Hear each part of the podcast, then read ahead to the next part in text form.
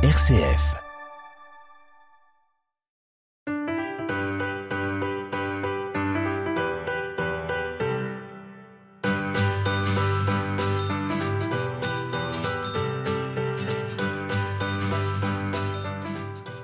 Bonjour à vous tous et à vous toutes, heureux de vous retrouver pour ce nouveau numéro d'À plus d'un titre. Notre invité aujourd'hui, Christian Chavassieux, pour son roman paru aux éditions Phébus, Mon très cher cueilleur de roses.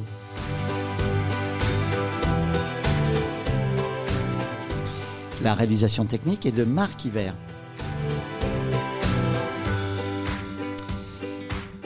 Merci de votre présence. Euh, merci à l'amical Bizillon qui nous accueille. Et puis, bah, c'est vous, Jacques, qui commencez pour nous donner un certain nombre de nouvelles. D'abord, le programme de, d'à plus d'un titre pour le, premier trimestre 2024 est déjà prêt. Le programme est déjà prêt. Enfin, il n'est pas encore paru sur notre site, mais il est, il est prêt. On va le diffuser très, très prochainement. Donc, euh, on reçoit aujourd'hui euh, Christian Chavassieux. Donc Christian Chavassieux est rouennais, mais il a fait ses études aux Beaux-Arts de Saint-Étienne. Euh, vous avez écrit un premier roman à 11 ans, j'ai vu ça, et puis une sorte de légende des siècles en alexandrin à 13 ans. Alors depuis, vous avez écrit quatre romans chez Phébus et 14 euh, chez d'autres chez autres éditeurs, des pièces de théâtre, des contes pour enfants, des scénarios de BD. Vous avez réalisé une dizaine de, de courts-métrages. Et puis, et puis, vous êtes le parrain de notre concours de nouvelles. Les gens peuvent s'inscrire jusqu'en décembre. Alors, le concours de nouvelles. euh, Dites-nous, Jacques, faut... de quoi s'agit-il? Ben, C'est un concours qui existe depuis un certain nombre d'années, qui s'adresse aux adultes et aux, jeunes. On, a l'affiche qui est dans tous les lycées et collèges du, du département et, qui doit commencer par une phrase de l'auteur qui est le parrain. Et cette phrase, elle est pour Christian Chavassieux, elle est prise dans son dernier livre, Mon très cher cuir de rose. Et cette phrase, c'est Je vais le supprimer, ce foutu téléphone. Je vais le supprimer, ce foutu téléphone. Donc, le deal, c'est d'écrire. Euh, il y a plusieurs catégories. Il y a les collégiens par euh, il y a, classe. Il y a, il y a les, alors, il y a les collégiens, euh, 6e, 5e, 4e, 3e, les lycéens, les adultes et puis euh, les Moldaves puisque ce, ce, concours est ouvert aux Moldaves depuis quelques années déjà. Et c'est vrai qu'au moment de la fête du livre, recevoir des jeunes, en général c'est des filles, des jeunes lycéennes moldaves pour qui c'est un voyage incroyable, et puis elles sont accueillies, enfin en princesse, c'est sûr, on met les petits plats dans les grands. C'est vraiment très très émouvant et ça oui, montre la force de la langue française, quoi. Parce qu'elles parlent. Elles parlent en français. Très, très bien le français. Ah oui. Oui. Et elles écrivent en plus oui. un très très bon français. Ah, voilà, donc voir, euh... on peut dire elles sont peut-être aidées par leurs professeurs, mais quand on les voit, on découvre que les professeurs ont fait un sacré travail pour leur apprendre un français impeccable. Et puis, alors, notre parrain se mettra au boulot parce que euh, comment ça se passe pour euh, choisir les lauréats? C'est un moment alors, très alors, émouvant. Il y a les parents, on a l'impression qu'ils se sont mis en dimanche, comme on disait quand on était gamin, pour venir recevoir leur prix. Alors, on a environ 300, 350 euh, candidats. On, a un jury local qui lit les, copies, enfin les, nouvelles, et puis on envoie les cinq premières de chaque catégorie au parrain. Et le parrain, dans ces cinq premiers de chaque catégorie, choisit le meilleur, le, celui qu'il préfère. Et ce qui plaît beaucoup aux, aux jeunes, c'est quand euh, le parrain, lorsqu'il rend les résultats, puisqu'il rend en public, il, tous les élèves sont là. On est à la, à médiathèque. La médiathèque euh, que le, le, parrain dise un petit mot à chacun. Bien sûr. Ça, c'est ça, c'est un, un, moment qui, qui, pour les élèves, euh, pour les jeunes, pour les adultes peut-être aussi. Pour les mais, adultes aussi, il y a de la concurrence. Pour les jeunes, ça, ça reste. Ouais. Donc. Euh, bah écoute, j'allais je, je, dire je suis sans voix. Enfin, en tout cas, je suis, euh, je suis très. Momentanément sans voix. Non, non, il vaut mieux pas, pas que je sois sans voix. Euh, ben, je suis d'abord euh, ben, très, très, très flatté, très honoré par ce, par ce parrainage, par, d'avoir été choisi pour, pour parrainer ce concours de nouvelles. Euh, J'ai été au même âge à peu près, je crois, lauréat d'un concours de nouvelles et, et, et je sais quelle, quelle importance ça peut avoir.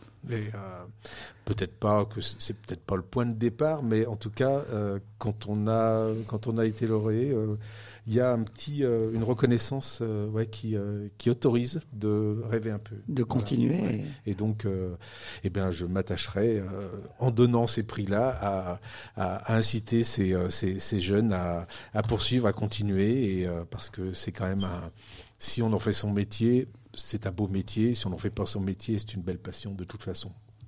Merci encore. Alors Jacques a, énuméré, évoqué un certain nombre de vos productions.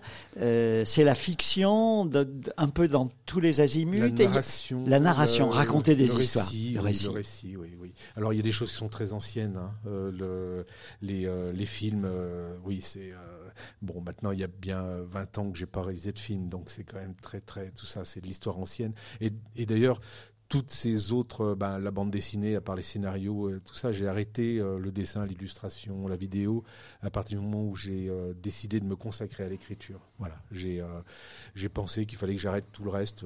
C'est peut-être idiot, mais enfin en tout cas, voilà, c'était le, le, choix que j'avais fait. donc il y, a, il y, a, pas mal de choses qui sont plus vraiment d'actualité. Mais toujours de l'actualité, là, entre guillemets, science-fiction. L'heroic fantasy. Oui, oui, l'imaginaire. L'imaginaire. Et ça, c'est un, un, côté qu'on connaît moins de vous et qui pourtant euh, rencontre un, un eh large ben, public. Oui, ça rencontre un large public, euh, souvent d'ailleurs un autre public. Un public assez curieux quand même, qui va aussi sur mes, euh, sur mes, mes, mes œuvres de, disons, littérature blanche ou classique. Euh, L'inverse est moins vrai. Les, mais je comprends, hein, parce qu'il y a des, des, difficultés pour, euh, quand on est habitué à la littérature dite blanche ou conventionnelle, d'aller vers l'imaginaire où euh, il y a des fois le seuil de franchissement euh, est un peu, euh, voilà, est un peu compliqué. voilà. Mais, mais j'ai des lecteurs qui, qui traversent les deux assez, assez facilement et, et ça, ça me rend très très heureux. Parce que pour moi, c'est la même chose, en réalité. Mais bon. On, en discuter. Ah, on, peut on, pourra, on pourra en discuter. On vous a reçu pour vos précédents romans euh, très variés, très différents. L'histoire euh, euh, des histoires euh, violentes, quand même avec un grand fond de pessimisme, un grand fond d'amertume, la question du, malheur, de l'injustice, de la violence traverse votre, œuvre. Oui, euh, oui. Un, éditeur m'avait dit euh, que en fait euh, mon, sujet, qui dans, tous mes livres, mon sujet c'est la, la nature du mal, ce que ce que j'avais pas vraiment perçu moi-même. Euh, il me semblait que je racontais d'autres choses, mais euh, il me disait que mon thème principal, celui qui m'occupe, c'est euh, la nature du mal. c'est un peu large, alors je ne sais pas exactement, mais je comprends que ça puisse paraître comme ça. on parlait de littérature de l'imaginaire tout à l'heure. Un derniers romans d'imaginaire qui s'appelle Je suis le rêve des autres. Euh, il presque le contre-pied de ça. C'est une, c'est un, livre très, très doux, très, très, euh, très tendre, euh, une histoire entre un, vieillard et un enfant qui, qui traverse un continent euh, pendant pratiquement un an de, déambulation et de voyage. Et c'est juste leur relation à tous les deux, leur complicité.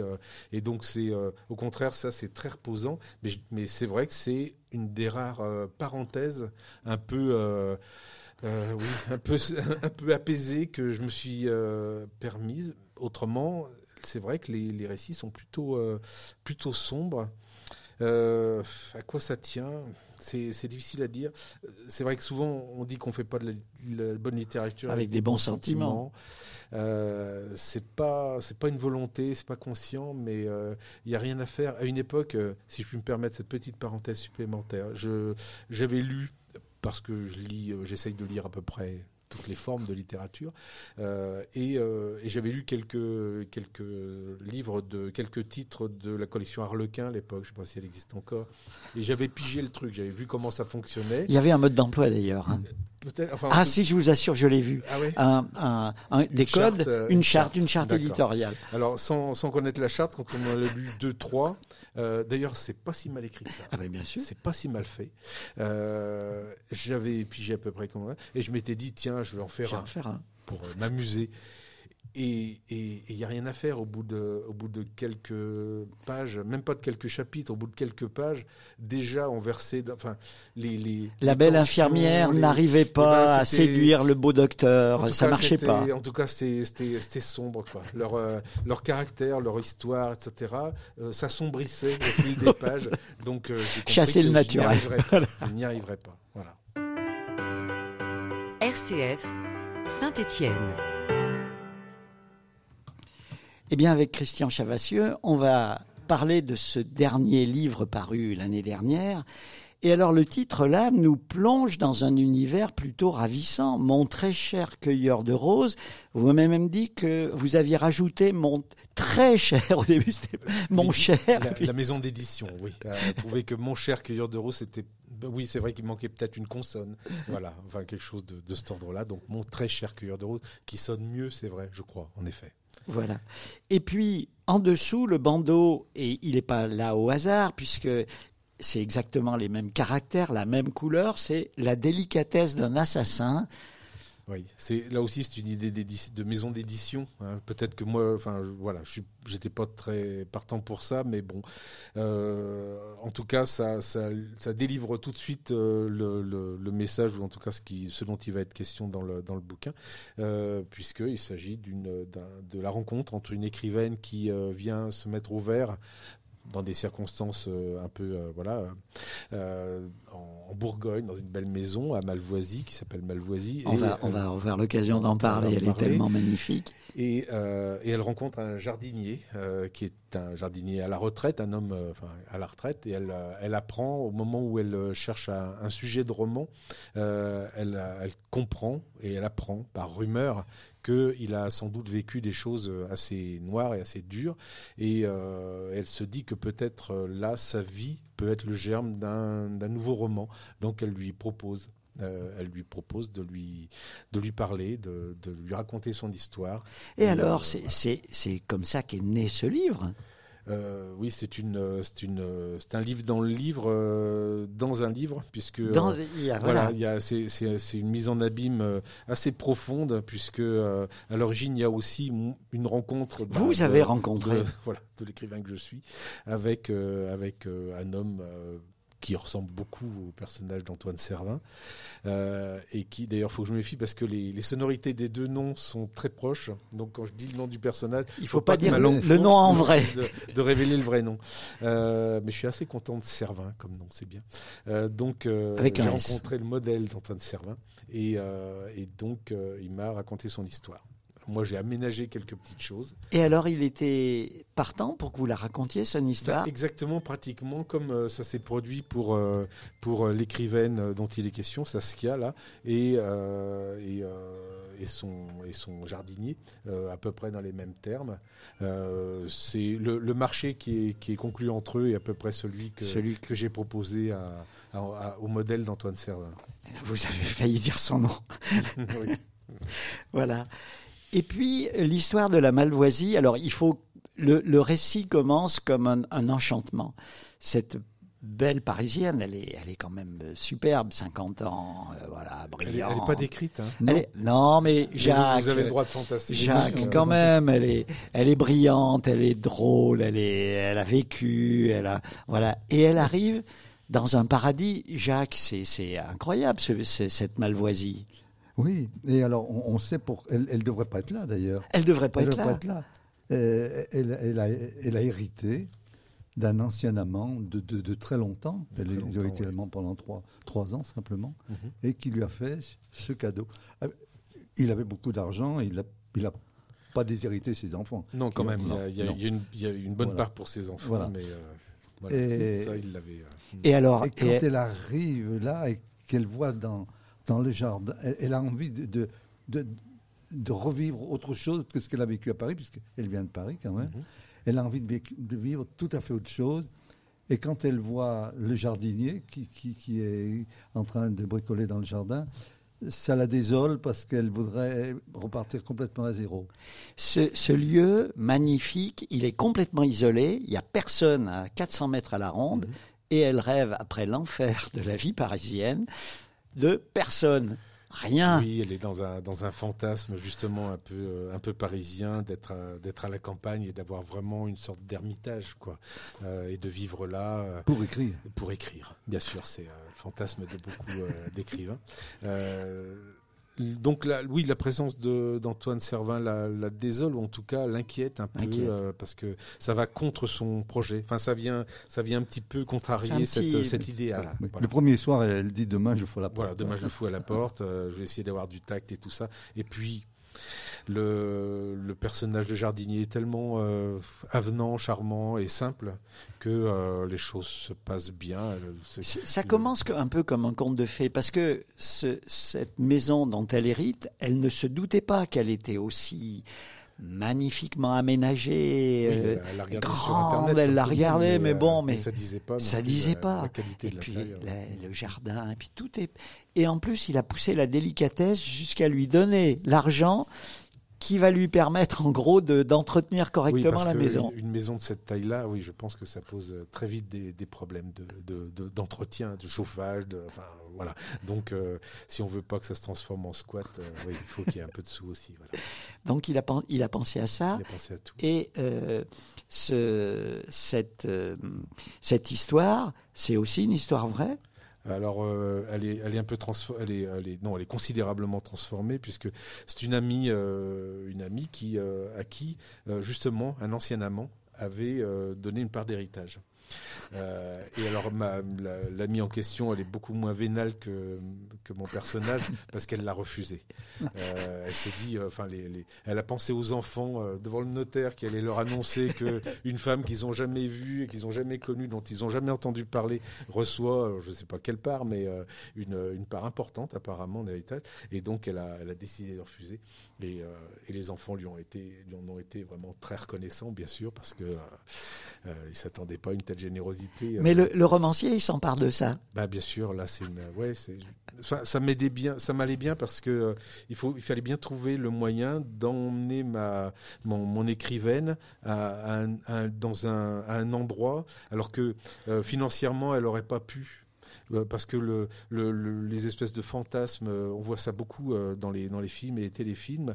Euh, à partir du moment où vous êtes écrivain, vous vivez dans une superbe maison euh, ou un très bel appartement haussmanien, euh, tout va bien. quoi. C'est jamais la galère. et, euh, et, et je peux vous assurer, Non. voilà, je connais pas mal d'écrivains, c'est vraiment non. Mais elle aussi, son, passé n'est pas simple. Même si son passé. n'est Alors pas son simple, passé, une femme son passé, c'est pas une simple. femme On- qui a vécu, oui. Voilà, une femme qui a on, vécu. on l'évoquera. Et ce, ce lieu, il y a tout pour que ce soit parfait. Et quand ils entrent en contact, euh, il- il- le deal est quand même sympa. Il cultive tout, il re- recueille une partie de la production et il fait exactement ce qu'elle veut. Et elle a, ils ont même trouvé, pour pas se parler, qu'ils s'envoient la commande Oui, par un mail, tout un mail, simplement. vous rendez- et, euh, et donc, euh, euh, ben, il- lui, il n'a pas de terrain. Donc, euh, ça date, c'est un accord qui date de l'ancien propriétaire, euh, celui qui a offert cette maison euh, Malvoisie à, Saskia, au personnage principal. Euh, et, donc, il avait, ils avaient déjà ce, rapport, ce, marché, où Antoine Servin peut travailler dans ce jardin. Euh, c'est un très bon jardinier, il sait cultiver, etc. Faire euh, pousser des roses, Des roses. et, et des, euh, et des, Des et belles des roses. légumes, etc. Il y a même, il y a même des ruches, euh, voilà, un poulailler. Enfin, c'est le rêve, quoi. Et donc, si Saskia la veille lui envoie un petit mail en disant, ben, C'est- le petit si vous voulez me ramasser des, des courgettes et voilà, des poivrons, voilà. Et ben, euh, le lendemain matin, délicatement, il lui a, enfin, oui, lui vient tôt le matin, bien sûr, et voilà, vers je sais pas quelle heure, enfin bref, il lui dépose un panier avec les légumes qu'elle lui a qu'elle lui a le, demandé. pa- le paradis continue. Donc c'est parfait, et il ne demande pas d'argent puisque c'est un voilà. Et c'est la campagne marché. où tout est beau, tout est magnifique. Euh, Il y a une voisine quand même qui va rapidement faire que on va s'apercevoir que. Alors Saskia, pourquoi ce, ce prénom euh, Alors Ce- Saskia, c'est son nom de, c'est son, Son nom d'écrivain. Ouais, c'est son nom de combat, c'est son nom d'écrivain. Euh, son véritable, alors son prénom, je crois que c'est Floriane. Florian Euh, je dis je crois parce que je l'ai pas relu avant. Floriane. Vous le connaissez Oui, je- peut-être. oui, oui. Voilà. Floriane et Saskia, c'est son, son nom de, de, de plume euh, qu'elle a choisi simplement. C'est le nom de la de la femme de Rembrandt. Et la, la sonorité lui plaisait et, et euh, voilà. et le- et en plus, le personnage de Saskia est intéressant aussi, mais bon, passons. Euh, donc, elle a choisi ce nom. Euh, et, euh, et voilà. Et donc tout va bien. RCF.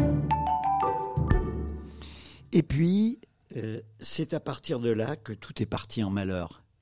Oui, Parce qu'après ce paradis, Mm. ça reviendra plusieurs fois d'ailleurs, c'est- cette ouais. phrase qui est, qui est le fil conducteur. Euh, Michel va nous expliquer que la vie à la campagne, c'est quand même pas le. Oui, c'est cette voisine Cette qui, voisine euh, qui, euh, qui- qui, euh, voilà, qui se fait aucune. Ben, elle est, elle est de là, quoi. Elle est, elle du, elle est du institutrice, là, terroir. oui. Euh, Ancienne instit, oui. Voilà. C'est une ancienne instite. Elle est passée par Paris aussi. euh, elle a eu un parcours un peu comme ça euh, et, euh, et revient pour sa retraite euh, à- dans, dans cette région-là. Et elle, elle se fait, elle les connaît bien les paysans. Et, euh, et bon, elle en a une image qui est pas du tout, euh, qui est d'expérience et qui est pas du tout idéalisée, contrairement à ce qu'elle, euh, à ce que, à celle de Saskia, qui fantasme un peu la vie paysanne. Et puis la, la confiance va naître entre euh, Saskia et, ce, cet homme un peu Mais ça va mystérieux. pas vite d'ailleurs. Pardon? Ça va pas vite. Ça va pas vite, Ça, ça- un an avant que. Voilà, c'est vrai, ouais, il faut du voilà, temps. il faut du temps d'apprivoisement. Bien sûr, bien sûr. Et puis il va commencer à raconter.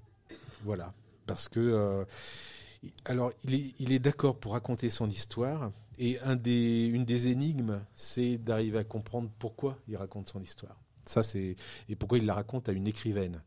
Euh, Et alors, ce qui se passe, c'est qu'il y a eu plusieurs versions du livre. C'est un livre euh, douloureux à accoucher. Hein, ça, Oui, vous avez beaucoup travaillé. Oui, alors euh, là aussi, ça ressemble la- l'histoire de le, le côté méta comme ça de de euh, de la de, de l'écriture euh, ressemble un petit peu aussi aux, aux différents. J'en parle pas autant. Enfin, je- Oui, oui. c'est plus c'est plus court que ce que j'ai vécu moi, mais euh, euh, c'est un peu résumé. Mais euh, oui, il y a des il y a eu il y a eu beaucoup de versions avant que avant que ce, ce récit soit Et au puis point. un travail avec un éditeur, avec l'éditeur qui eu, vous pousse, qui des vous... refus d'éditeurs. Moi, là, je, enfin, je- voilà, il y a eu beaucoup de refus de la part de, de mes éditeurs historiques Phébus. euh, et euh, Phébus. Et, euh, et donc, il a fallu que je trouve une. En fait, pour tout dire, si je peux aller sur ce terrain-là, euh, la difficulté venait de l'interlocuteur ou l'interlocutrice de Antoine Servin. L'histoire d'Antoine Servin, je l'avais depuis longtemps. Elle était écrite pratiquement euh, telle qu'elle est aujourd'hui, euh, à peu de choses, à quelques détails près. Et puis, il, il me fallait un interlocuteur, mais j'ai quelqu'un qui fasse qui, fasse délivrer cette parole-là. Euh, j'ai très vite euh, euh, imaginé que ce serait une femme. Je ne sais pas pourquoi, c'était assez naturel pour moi que la personne qui lui qui recueillerait sa parole serait une femme. Mais pour quelle raison elle recueillerait cette parole? Une parole aussi longue, aussi travaillée, aussi complète sur son histoire, etc. Et donc j'ai fait plusieurs tentatives. Au début, je voulais absolument pas que ce soit une intellectuelle. Je voulais que ce soit une, une, euh, femme de terrain, une, euh, ou même qui n'a- qui n'ait aucun bagage. euh, alors, non pas que les caissières de supermarché aient systématiquement aucun bagage, mais j'avais choisi un moment une caissière de supermarché pour qu'ils soient à peu près à égalité de, de traitement et, euh, et que ce soit horizontal. Et puis, euh, j'ai eu d'autres euh, voilà, d'autres tentatives. Elles ont toutes été écrites, hein, ou en partie. Et, Vous voyez le travail, hein, c'est c'est impressionnant quand même. et ben, c'est-à-dire que si ça avait fonctionné, euh, Vous seriez arrêté. je me serais arrêté, ce serait. Et ça j'en- marchait J'en pas. aurais été très heureux, mais ça fonctionnait pas. Il y avait quelque chose qui, euh, voilà. Et d'ailleurs, les éditeurs étaient pas convaincus. Et puis, euh, et puis, je, et puis, je me suis décidé quand même, et ben, peut-être à un peu dévoiler la machine et à, à, à, mettre en scène une écrivaine. C'est absolument la, ce que je Autodidacte. voulais éviter, qui est autodidacte, oui. Elle elle a pas, pas du sérail, l'avez effectivement. ouais, c'est vrai, ouais. Ouais. Euh, donc, euh, bah, un peu comme moi, curieusement. Enfin bon. Et, euh, Curieusement, oui. ouais, curieusement, c'est Pas si bizarre, curieusement euh, que ça, au- c'est À bizarre, quel quand point elle me ressemble. Ouais. Euh, et, euh, et donc, euh, euh, et donc, je me suis décidé finalement à, à mettre en scène une, euh, une intellectuelle. Voilà, une écrivaine. Et là, qui- ça marche. Et, et là, ça a fonctionné. Et là, ça marche. Leurs relations ont fonctionné. Leur, euh, le, les raisons pour lesquelles euh, il y a une sorte de, de jeu de, de stratégie entre eux. hein. Euh, elle, qui lui fait, qui le fait, qui lui fait parler. et puis, Oui, elle pose lui, le magnétophone. pour quelle raison, voilà, pour quelle elle- raison elle il lui- parle, elle lui tire pas les a du nez, voilà. Non, non. Et même, elle se, elle découvre au moment, le premier jour où elle lui en- où elle se décide à lui en parler, elle voit que il est prêt. Il est prêt. Il est il mûr a pour envie. parler. Il a déjà pratiquement, il, il veut tout de suite lui raconter. Et euh, c'est elle qui met les. euh, attendez, il faut qu'on parle d'abord de comment on va faire, les ça conditions, etc. Que ce soit bien clair, qu'on soit bien d'accord entre nous. Voilà, le deal, c'est mon, c'est mon roman. Ça J'en ferai ça ce que je un voudrais. roman, Ça sera un roman. Ça sera mon roman. Et vous n'aurez pas. Bien sûr, je vous le ferai lire, mais euh, même s'il y a des choses qui vous déplaisent, eh ben, ça, Ça sera comme ça. Voilà. Voilà. Alors, on va pas tout révéler de l'histoire de, de Servin, de ce, de ce jardinier, mais on comprend bien que la délicatesse d'un assassin, ce, ce gentil vieux monsieur qui cueille des roses, euh, eh ben, il a commis un crime abominable. Mhm. Et au fond, toute l'histoire qui se déroule va faire que on. Je veux pas dire qu'on on va prendre son point de vue, mais on, on va on comprend pourquoi. on comprend pourquoi quoi. Ce, ce type, euh, voilà, et, et ça c'est fort pour le. On va se mettre à, à- à s'attacher à, à cet assassin euh, qui, a- fait le, Qui le n'est plus, crime, qui n'est plus le même. qui n'est plus le même. Alors, a- est-ce qu'il a. com- combien a-t-il changé? Comment a-t-il changé? Combien a-t-il changé? Le, le- Du temps est passé, les années sont, sont passées. Il a, il La a prison payé est son, passée. son tribut à la société. hein, donc c'est c'est pas quelqu'un qui s'est euh, qui a, qui a il a euh, voilà il est, il est il est passé par la case prison euh, assez longtemps. Le rapport entre eux, c'est euh, compliqué parce que euh, euh, c'est d'abord une histoire d'amitié, et puis on entre dans le récit. elle sait de quoi, enfin, comprendre de quoi il s'agit. Elle, ça lui va bien pour son récit. Ça fait même écho à son histoire à elle, d'une certaine manière. Et après, il raconte le, le moment du crime. Et c'est, enfin, non, non pas qu'un crime puisse avoir un quelconque panache, mais c'est d'une euh, d'une saleté et d'une, enfin, euh, c'est c'est affreux. Et, euh, et comment euh, comment considérer quel rapport on peut avoir avec quelqu'un qui est votre ami et, euh, et qui Vraiment votre néanmoins- ami. vraiment votre ami et qui néanmoins a euh, fait le pire.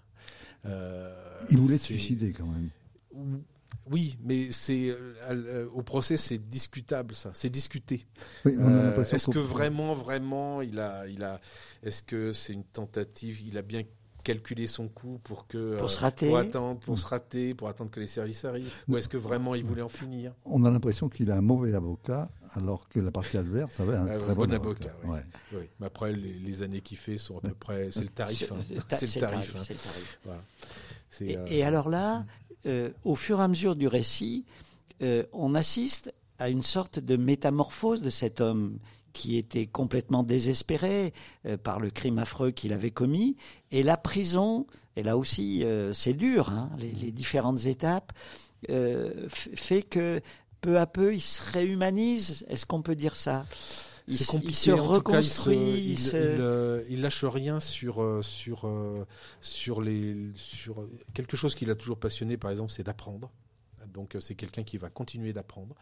Euh, milieu extrêmement modeste, etc. Il aurait pu avoir Ouais, toute il une autre pu, vie, ça aurait pu. toute autre vie, mais euh, c'est quelqu'un qui et curieusement d'ailleurs, il à la relecture, je me suis enfin pas à la relecture, mais en cours de lecture, je me suis rendu compte qu'il ressemblait beaucoup à un de mes personnages, qui s'appelle Charlemagne dans l'affaire des vivants, qui est une espèce de Oui. bulldozer qui, qui bouscule tout devant lui et qui voilà. Et donc Antoine Servin a été un personnage comme ça. Euh, ça, je pense qu'il le garde, mais euh, son statut social change quand on sort de prison. Euh, c'est fini. hein. Vous ne pouvez plus être un entrepreneur. Pratiquement, euh, c'est mort. Euh, et, il a, y a une chose qui est très étonnante, c'est que quand il sort, en fait, la, prison a une sorte de d'effet de, cadre et relativement confortable pour certaines personnes. En tout cas, lui, il est allé, je crois, c'est Fleury-Mérogis, et il dit c'est dur, mais c'est clair. Le cadre est clair. Euh, et puis d'ailleurs, il est euh, en compagnie de, des, des, euh, des truands les plus, les plus durs et qui font leur peine sans moufter. Parce que ils veulent aller au bout du truc pour recommencer pour être- après, éventuellement. et après euh, être C'est la même- affranchi, c'est- recommencer. C'est la même main qui apprend le russe pour. Oui, le russe parce qu'il se dit euh, dans quelques années Ça va euh, me servir. la mafia russe sera, sera en France et donc j'apprends le russe au cas où euh, voilà je serai prêt. Euh, et, et, et donc il découvre lui en sortant de prison à quel point la société est devenue violente. Brutale. Et, alors j'ai enlevé beaucoup de. Il y avait des chapitres entiers sur sa vie d'après, euh, quand il essaye de rentrer dans, enfin, de trouver un travail, etc. Et tout ça, Euh, je l'ai, je l'ai supprimé parce qu'on on- on sortait un peu, ça Mmh, digressait, ça parlait d'autre chose. Mais euh, voilà, ça, ça parlait de ça, de la brutalité de la société, euh, plus dure encore que la prison. C'est en tout cas le ressenti qu'il a eu lui. RCF Saint-Étienne, à Bourg-Argental, sur le 105.1. Avec Christian Chavassieux, nous évoquons Mon très cher cueilleur de roses, ce roman paru aux éditions Phébus, et euh, ce roman donc consacré à, cette euh, écrivaine qui euh, écrit le livre à partir des confidences de ce jardinier. Voilà. Au fur et à mesure qu'on avance, cet homme, on s'y attache.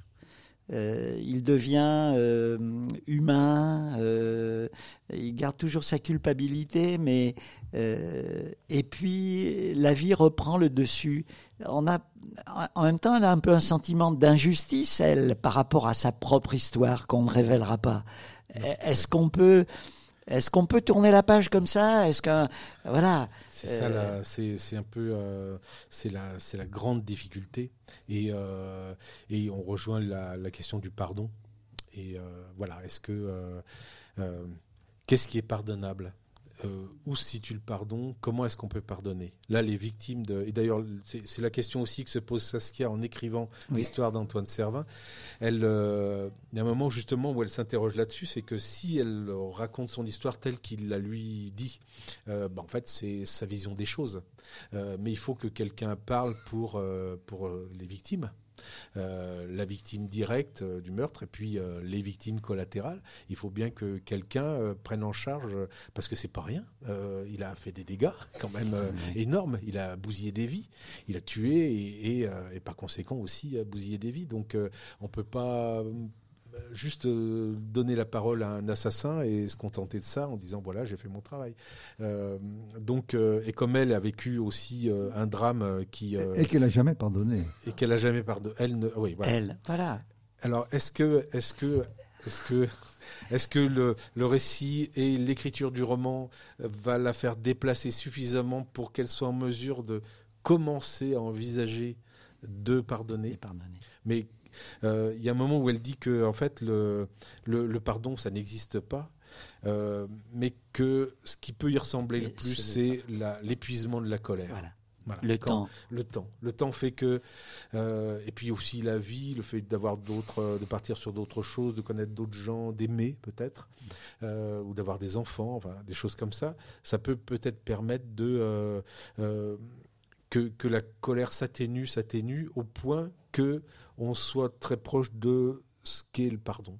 Voilà, c'est peut-être pas du pardon, euh, parce qu'il faut pour euh, pour pardonner, il faut sûrement que la personne vous demande pardon aussi. Je pense que ça se joue à ça se joue à deux. Euh, et donc euh, voilà, c'est Mais on peut vivre. On peut, on peut, on peut vivre. on peut vivre. On peut vivre. Alors, il y a d'autres personnages qui, qui apparaissent au fur et à mesure. Il y a toute la vie, euh, qu'on- évidemment, qu'on va pas évoquer dans l'émission. Il faut que vous lisiez le livre de, de Servin avec, euh, voilà, toutes ces, ces aventures économiques, son, ses bouleversements. Et puis, il arrive dans la vie de notre euh, romancière, écrivaine, euh, une belle personne qui, elle, est artiste aussi, qui est peintre, qui est Claire. Oui, Alors, Claire, euh, le nom Malvoisie, on voit bien que le paradis mais Malvoisie, il y a mal dedans. Et Mhm. Claire, pourtant, voilà, oui, c'est la clarté. c'est là, voilà. C'est de la, c'est un peu de, c'est un peu de lumière. C'est une- c'est un personnage solaire. hein. Elle aurait pu s'appeler autrement, mais euh, c'est un personnage solaire. Donc Claire lui allait bien. Euh, elle est peintre. Elle a travaillé dans parce que dans cette dans Malvoisie, il y a une il y a une partie qui euh, qu'elle a investi elle à une époque. Elle a loué comme atelier.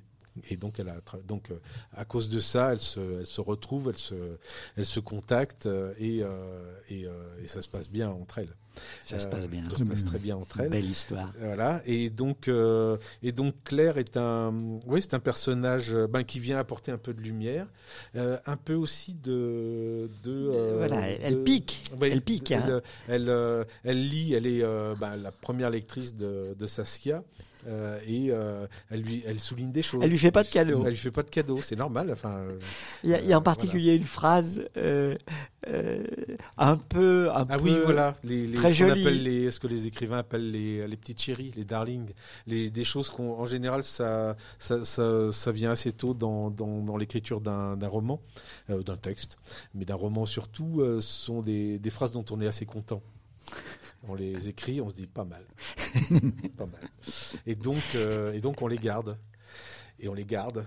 Et à chaque fois qu'on relit en retravaillant, on se dit ah, pas mal, mais pas mal, mais ouais. Ah, un peu alambiqué, un peu, un peu joli, quoi, un peu joli. Et euh, il y, a, y, a, toujours un moment où, les, où on les supprime ces phrases-là. Et, euh, et, euh, et là, les supprimer. Voilà, là c'est clair, qui lui clair, que, que vraiment. Enfin bref, c'est pas, c'est pas un peu trop joli ça justement. oui, je, oui, tu sais ce que c'est, on se laisse aller.